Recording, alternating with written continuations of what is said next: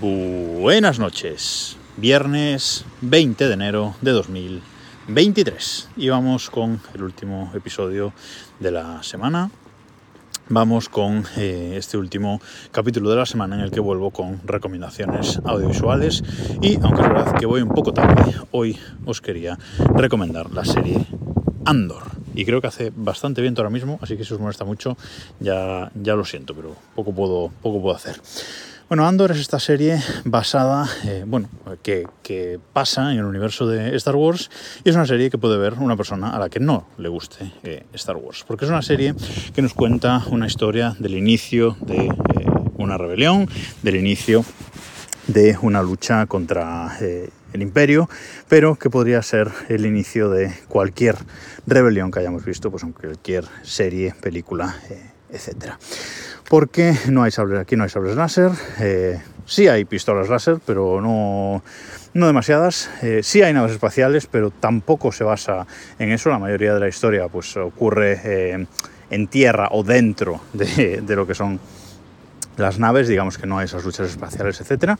Y bueno, eh, por ejemplo, a mi pareja Star Wars eh, no le gusta, eh, no ha visto ni las películas originales de Star Wars porque directamente no, pues es algo que no, que no le llama la atención y esta serie pues la, ha visto, la ha visto conmigo y la verdad es que le ha, le ha gustado bastante.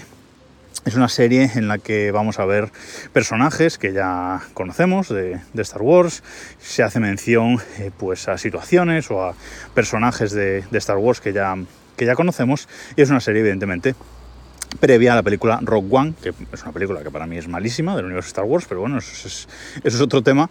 Pero eh, el protagonista es el mismo que el, de esa, que el de esa película, o el coprotagonista de esa película.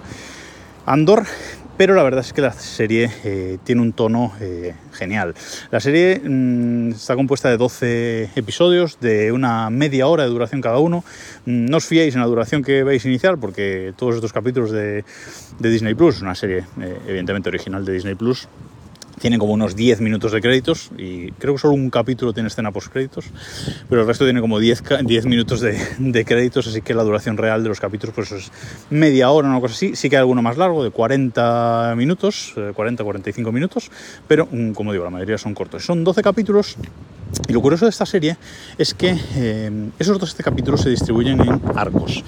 Arcos de eh, tres episodios cada uno. Es decir, cada tres episodios tenemos un em, inicio, nudo y eh, presentación, nudo y desenlace de, una, de una historia, de una aventura.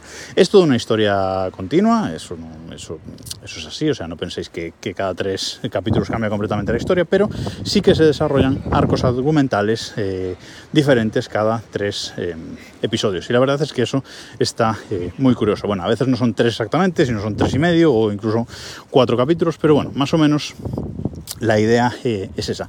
Y para mí, cada uno de los arcos argumentales va increciendo. Es decir, eh, el primer y segundo capítulos de Antor, bueno, se ven, eh, están bien, pero a medida que la serie va avanzando, va mejorando mucho, muchísimo. Y creo que los dos últimos episodios de la, serie son muy buenos, muy, muy emocionantes y geniales. Y como decía, es una serie que lo que hace es irnos presentando cómo nace una rebelión. En este caso es contra el imperio, pero podría ser contra eh, un estado autoritario cualquiera.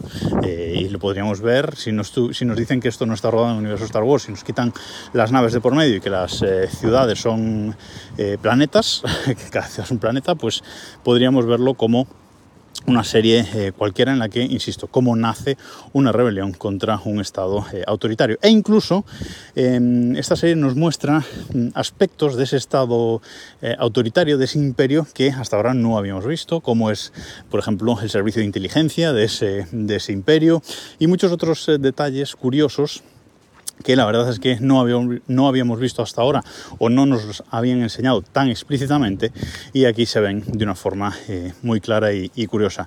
E insisto, si los primeros capítulos de la serie no os entusiasman, dadle una oportunidad, eh, seguid con ella.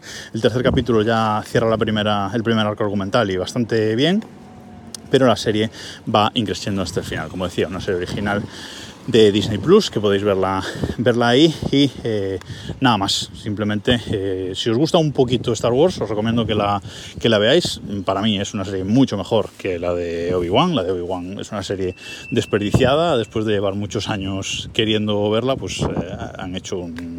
Bueno, no voy a poner un calificativo aquí, pero esta serie a mí la verdad es que es... incluso os diría que mm, el producto que más me gusta en general de, de Star Wars, o uno de los que más me gusta.